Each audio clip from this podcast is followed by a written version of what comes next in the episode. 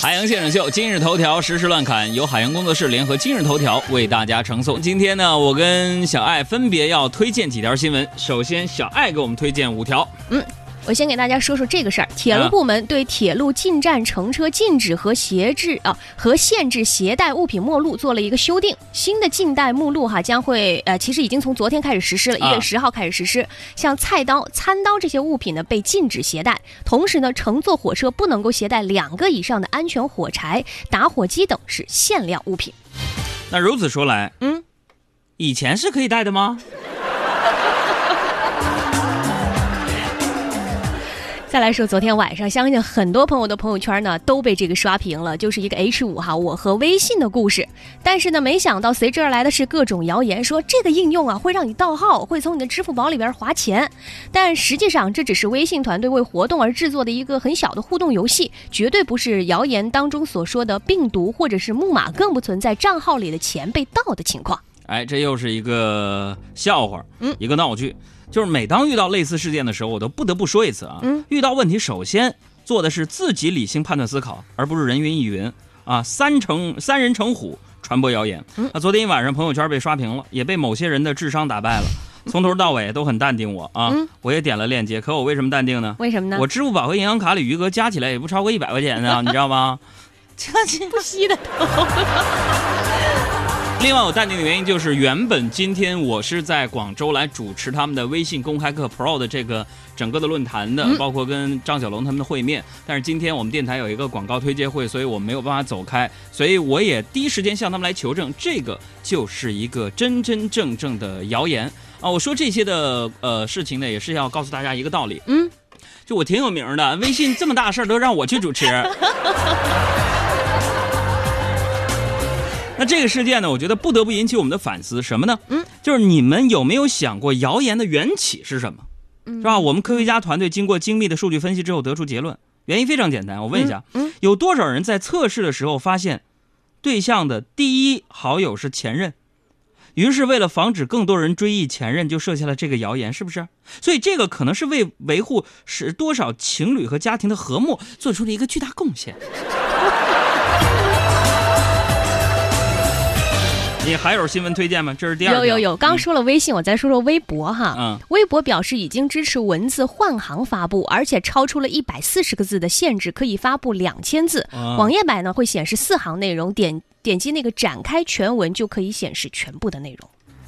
微博也向诗和远方发进了，毕竟有那么多普通微博博主和微博诗人之间，就差一个换行的距离。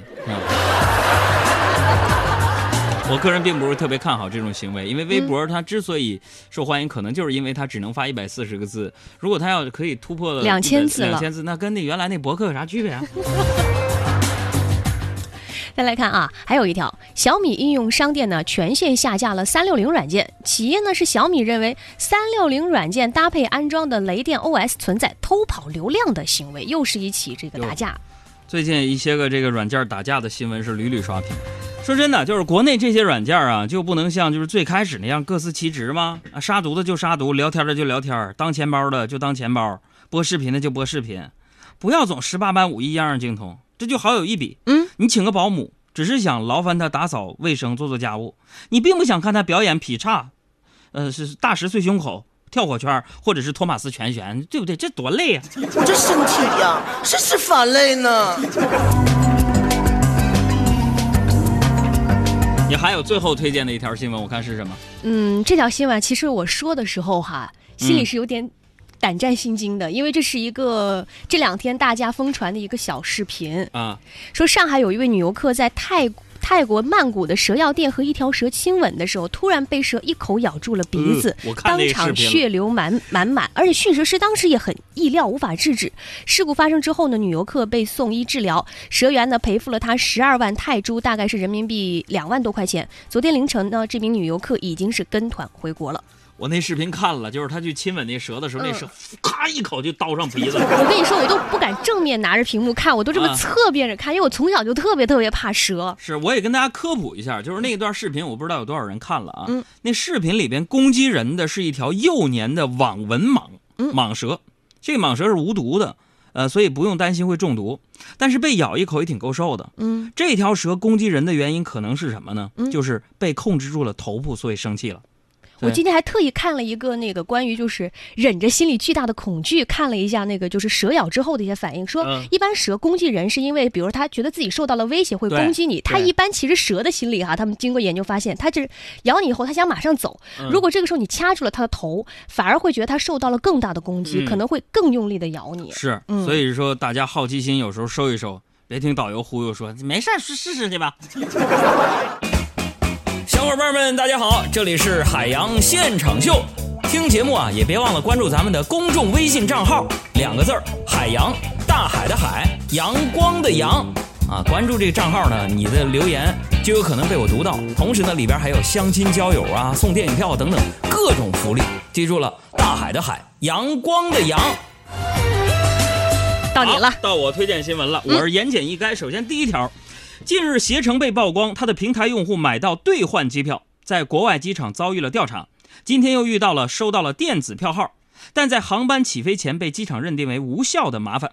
啊，携程表示呢，是由于供应商人人工操作失误，会承担客户的损失，并且赔偿。所以我没有想到，携程在手，有时候你真是想走也走不了。携程在手，说走就走。却困在原地。第二条我推荐的新闻就是周杰伦在北京参加某公司的活动候场两小时，苦笑称从没有这么等的久过。啊，换句话来说，嗯，周杰伦从来没有在春运期间排队买过火车票，居然也从来没有在楼下等过女朋友，是吗？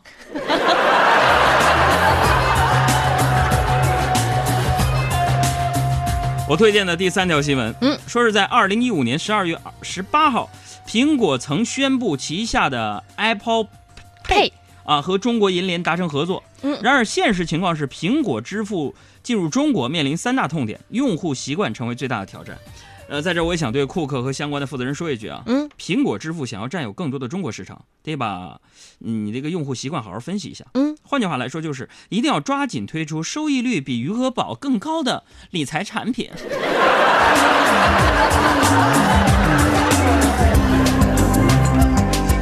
我来推荐的最后一条新闻是俄罗斯，嗯，俄罗斯的摩尔曼斯克州呢，一名男子因为试图从当地的公园偷走一座驼鹿雕像。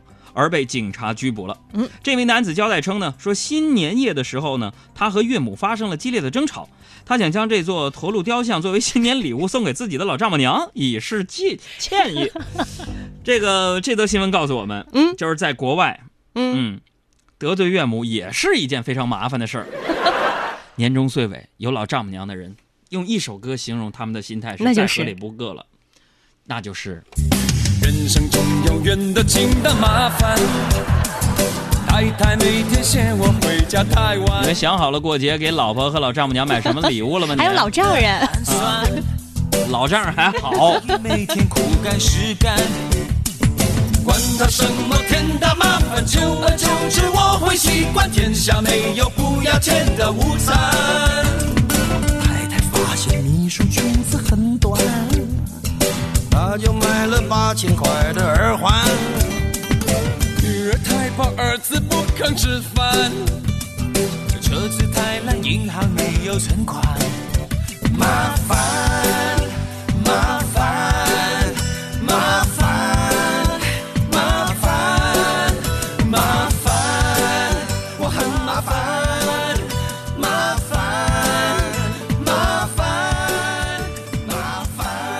要不陪老丈母娘和媳妇儿去美国玩玩？海洋环球旅行团美国玩乐派即将启程，自驾迈阿密，畅游奥兰多，全世界最大的迪士尼主题公园，童话般的梦幻情境，让你重回天真烂漫的童年。环球影城让你遇见哈利波特，还原经典大片的拍摄过程。全球第二大海洋主题乐园海洋世界，和海豚学游泳，看杀人鲸精彩表演。世界最大的乐高主题乐园，还原你的童真世界。报名请关注微信公众账号“海洋”，回复关键词“我要报名”，合作电话幺八六幺二八二五幺二六。更多内容请关注今晚五点《海洋现场秀》。